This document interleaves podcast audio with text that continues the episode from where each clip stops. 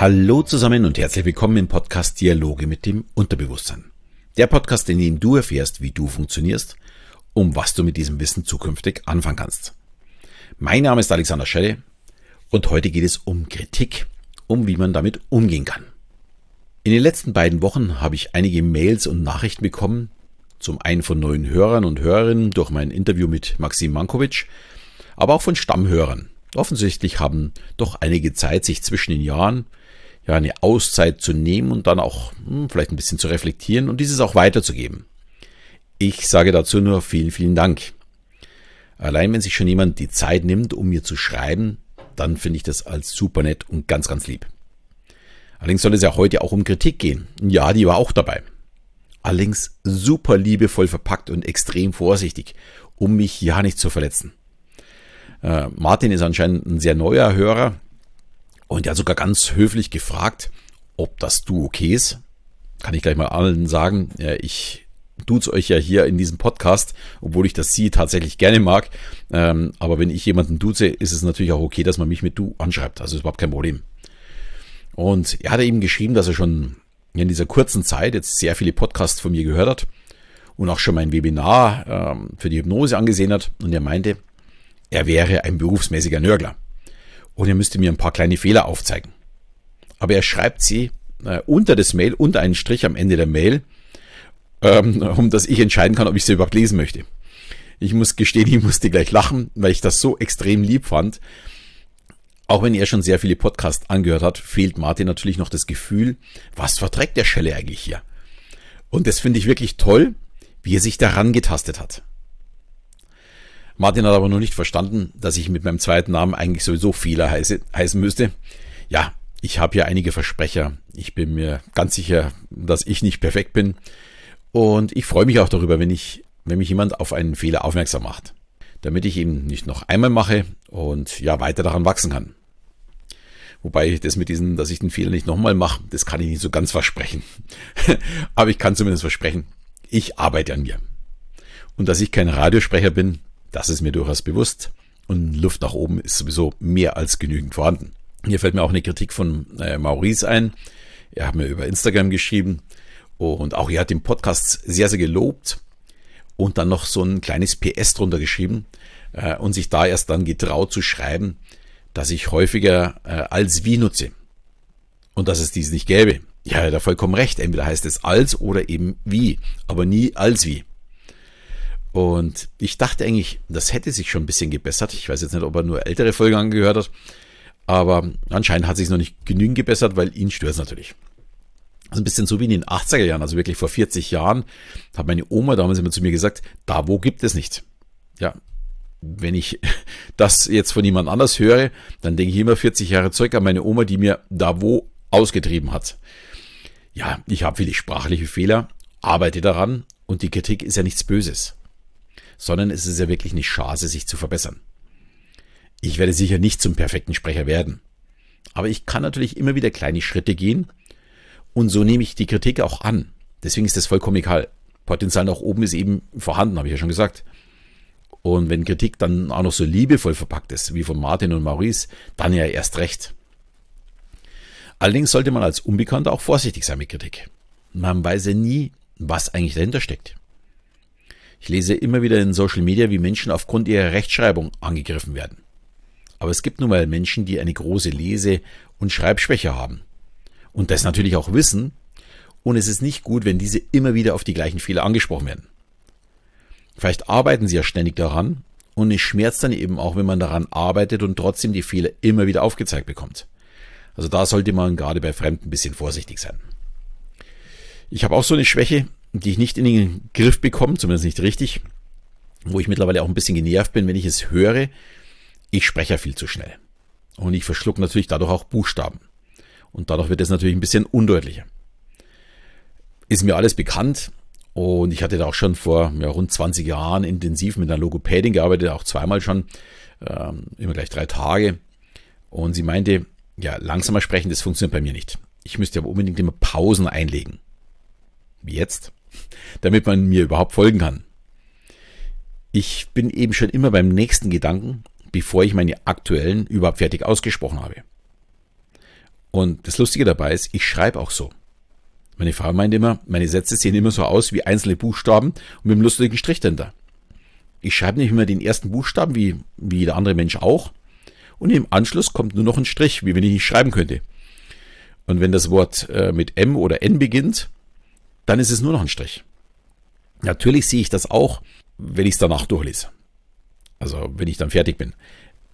Aber während ich schreibe, bin ich schon immer mit meinen Gedanken so weit weiter, dass mir das überhaupt nicht auffällt. Ich muss dann immer erst lachen, wenn ich es dann lese. Und denke mal, hm, da sollte ich vielleicht noch mal ein bisschen nachbessern, um dass der andere das vielleicht auch versteht oder dass ich es auch wieder verstehe. Ich schreibe ganz viel auf ähm, iPad drin, auf ähm, ja, ist so ein Programm, wo ich, wo ich mir Ideen aufschreibe und so weiter. Und da sind tatsächlich Ideen dabei, die ich halt vor zwei, drei Jahren aufgeschrieben habe. Da gibt's nur erste Buchstaben. Da muss ich mir die Sätze komplett neu dazu erfinden. Und das ist echt ein großes Problem. Und ich weiß nicht, das hat weniger was bei mir mit Sprechen oder mit Schreiben zu tun, weil beides kann ich ja eigentlich, sondern dass eben meine Gedanken immer so weit voraus sind. Es ist natürlich auch extrem nervig. Und ich bekomme das natürlich auch immer mit. Äh, ich habe zum Beispiel das Interview mit Maxim. Ich habe mir das auf, auf YouTube dann an, angeschaut, weil ich wusste ja gar nicht, was denn tatsächlich veröffentlicht worden ist von ihm. Wir haben ja sehr, sehr lange gesprochen. Und ja, ich war richtig sauer über mich selbst, weil ich ja merke, wie schnell dass ich sprich äh, und dass man dem ja kaum folgen kann. Und ich habe immer so das Gefühl dabei, oder ich glaube, ich habe immer das Gefühl, wenn ich, wenn ich äh, über etwas spreche, das Leben wäre irgendwie zu kurz, um alles zu erzählen. Und ich freue mich dann umso mehr, dass es Menschen gibt, wie eben euch, die mir trotzdem zuhören. Und da möchte ich natürlich meine Botschaften raushauen und immer flotter werde ich. Das ist der Grund, warum es immer so flott geht. Auf der Bühne hatte ich das eigentlich recht gut im Griff. Durch die Pause ist es jetzt natürlich wieder ein bisschen schwieriger, weil natürlich jetzt nach zwei Jahren Pause, also ein paar Shows habe ich ja gespielt, aber ich habe es ja in den Shows dann schon gemerkt, dass Nervosität wieder natürlich wieder ein ganz anderes Standing hat wie noch vor zwei Jahren, wo ich richtig im Flow drin war. Ja, wenn man auch nicht so im Flow drin ist, dann kann man die Pausen auch nicht so setzen, wie man es gerne haben möchte. Aber ich arbeite an mir. Und natürlich haben wir alle Fehler, wir gehen nur unterschiedlich damit um. Ich kann über die meisten Sachen wirklich lachen und äh, schmunzeln und versuche mich einfach äh, zu verbessern. Und andere sagen wiederum, scheiß drauf. Und andere verstecken sich mit ihren Fehlern und machen gar nichts mehr. Ich glaube, das Beste ist, an den Fehlern einfach zu arbeiten, Kritik anzunehmen und besser zu werden. Und ab und zu muss man da auch mal schlucken und die Kritik einfach aufnehmen und gut ist.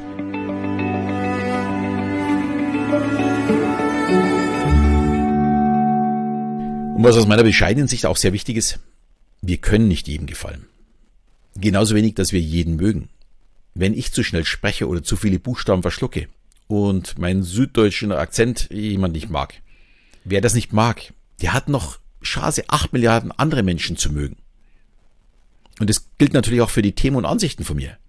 Ich weiß, meine Vorliebe für die Technologie der E-Autos mag sicher nicht jeder. Aber bin ich deswegen ein schlechter Mensch? Ich habe zum Beispiel überhaupt kein Problem mit Verbrenner. Ich habe ein Problem damit, wenn Verbrennerfans meinen, die neue Technologie als Schrott zu bezeichnen. Ohne, dass sie sich damit näher äh, beschäftigen. Für mich heißt das so ein bisschen einfach leben und leben lassen. Solange es beides gibt, kann doch jeder machen, was er möchte. Wo ist da ein Problem? Und gerade bei den Autos wird es der Markt einfach richten. Das ist so ein bisschen wie Anfang der 80er Jahre, als das Fax rauskam. Da haben alle den Kopf geschüttelt, braucht kein Mensch. Jetzt bekommt man es kaum mehr los und man macht sich lustig darüber. Das gleiche mit dem Handy in den 90ern. Ich möchte nicht immer erreichbar sein. Ich nehme doch nicht überall mein Telefon mit hin. Wie oft, dass ich das alles gehört habe. Und wer ist heute noch ohne unterwegs? Oder in den 2000ern? Internet benötige ich nicht auf dem Handy. Mehr dazu brauche ich, glaube ich, nicht mehr sagen. Heute hat jeder sein, sein Internet bei sich, oder zumindest 95 Prozent bei uns. Wir entwickeln uns immer weiter. Und manche springen eben sehr früh auf eine neue Technologie auf und andere lassen sich halt ein bisschen Zeit. Und aus meiner Sicht ist beides in Ordnung. Wo soll da das Problem sein? Was mir in dem Zusammenhang sehr gut gefallen hat, ist eine Erklärung von Elon Musk. Er meinte, es wäre unsere Aufgabe, die Welt so zu verlassen, wie wir sie vorgefunden haben. Sprich, wir müssten mit unseren Ressourcen vernünftig umgehen, dass es nicht weniger werden. Also wir, die jetzt momentan leben, können das sowieso schon nicht mehr schaffen. Aber wir sollten zumindest den Grundstein legen, damit es vielleicht zukünftig geschafft werden kann. weil ich immer wieder die Frage bekomme, warum ich das nicht mehr schaffen kann. Ja, ganz ehrlich, als ich 1969 auf die Welt kam, waren wir, glaube ich, 3,6 Milliarden Menschen. Mittlerweile sind wir doppelt so viele. Dafür haben wir weniger Erdölreserven, weniger Wälder und Bäume und dafür sehr viel mehr Plastik in unseren Meeren, um nur ein paar wenige Dinge aufzuzählen. Ich bin kein Anhänger der Grünen, aber ich bin ein sehr nachdenklicher Mensch und es ist klar, so kann es nicht weitergehen. Also müssen wir, wenn wir nicht verzichten wollen, eben große Technologiesprünge machen. Ja, und auch wenn ich die Ansichten von Elon Musk für sehr gut halte und Tesla für uns als Familie derzeit das Fahrzeug mit dem besten Preis-Leistungs-Verhältnis ist, wünsche ich mir natürlich, dass auch andere Hersteller, sprich unsere Hersteller, wieder den Platz einnehmen, auf dem sie sich eigentlich sehen, und zwar an der Spitze. Und sie sich nicht eben von Tesla oder den Chinesen diesen Markt wegnehmen lassen. Also ich bin damit sicher nicht der große Fan davon, dass wir sagen, hey, wir kaufen jetzt nur noch international. Ich fand das schon schade genug, dass im Grunde auch äh, Siemens zum Beispiel bei den Handys nicht mehr mitgekommen ist. Oder dass Amazon äh, unsere Versandhändler eingestampft hat, mehr oder weniger, und wir fast alle nur noch bei Amazon bestellen, weil sie einfach den Markt komplett eingenommen haben. Ich bin ein bisschen vom Thema abgekommen, aber auch dieses Reflektieren als Unternehmen gehört zum Kritik annehmen dazu. Also für die Autobranche jetzt. Natürlich in einem anderen Ausmaß wie bei jedem Einzelnen. Wer jetzt das Verlangen verspürt, mich zu kritisieren, natürlich geht auch loben, habe ich nichts dagegen, äh, dann bitte nicht verwundert sein, wenn meine Antworten ein bisschen länger dauern. Ich bin, so Gott will, also die Aufnahme ist vom Mittwoch ähm, und am Freitag ging ja aufs Schiff und ich bin gerade auf dem Weg, ähm, dürfte jetzt gerade irgendwo im Ärmelkanal sein. Es geht die nächsten drei Wochen in die Karibik mit meinen Seminaren, mit meinen Shows und natürlich mit meiner Frau. Und also es könnte sein, dass die Antworten jetzt ein bisschen länger dauern. Und wenn ich jetzt das sage, muss ich schon innerlich so ein bisschen lachen, weil ich hier gerade noch über Umwelt spreche und dann auf einem Kreuzfahrtschiff arbeite.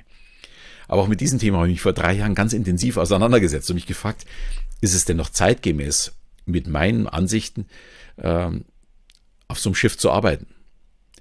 Und auch hier gilt für mich, wir werden nicht wieder in die Höhlen zurückkriechen. Äh, wir müssen Wege finden, wie wir unsere Wohlstandsgesellschaft ja so anpassen mit neuen Technologien, dass wir unseren Planeten schonen. Und jetzt muss man mal sagen, ich glaube 0,6 Prozent der zivilen Schifffahrt sind Kreuzfahrtschiffe. Und genau diese 0,6 Prozent arbeiten an neuen Antriebstechniken. Weil hier natürlich die Kritik auch am größten ist. Weil die Frachter, die unsere Kleidung, unsere Autos oder die Bananen bringen, die haben keine Kritik zu hören, äh, wenn die mit Öl fahren.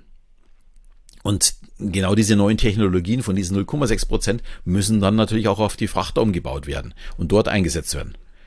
Und nur dann äh, ist dann passiert dann auch wirklich was, weil wenn wir jetzt diese 0,6 Prozent nicht mehr betreiben würden, da würde für die Umwelt überhaupt nichts passieren. Aber wenn wir äh, die 100 Prozent äh, tatsächlich umbauen würden, ja, dann würde richtig was passieren. Ja, das ist zum Start in dieses neue Jahr oder fast Start war ja letzte Woche vielleicht eine sehr lustige Folge, da ich von einem Thema zum anderen gesprungen bin. Aber im Grunde geht es immer ums Gleiche. Es geht darum, sich selbst zu reflektieren und immer wieder in diesen Spiegel zu schauen, diesen imaginären Spiegel. Und das gilt für Kritik genauso wie für die Entscheidung, welches Auto nehme ich oder für wen arbeite ich und was auch immer. Und ich versuche so ein bisschen die Einblicke in meine Welt zu geben, nicht um dich in irgendeiner Form zu beeinflussen, sondern um dich bzw. euch zum Nachdenken zu bewegen. Und ich bin wirklich unendlich dankbar für alle, die mir zuhören. Ich finde es wirklich toll. Und ja, ich wünsche nochmals äh, ein wundervolles 2022 und dass ihr eben nicht von euren Zielen und Wünschen nur träumt, sondern dass ihr sie wirklich lebt und sie erfüllt. Und auch diese Ziele gehören reflektiert. Denn es könnte durchaus sein, dass ein Ziel, das man mal hatte, äh, ja sich verändert, sich die Wünsche und Träume auch verändern. Und daran sollte man immer wieder an sich arbeiten, ja, um das Leben genießen zu können. Und um glücklich zu sein, was ja die letzten beiden Wochen das Thema war. Ja, falls dir die Folge gefallen hat, teile sie bitte wieder. Ich freue mich auf jeden Fall von dir zu hören äh, oder vielleicht mal in der Show zum Sehen oder aber in einem Seminar äh, dich zum Sehen. In diesem Sinne verabschiede ich mich bis zum nächsten Mal, wenn es wieder heißt Dialoge mit dem Unterbewusstsein.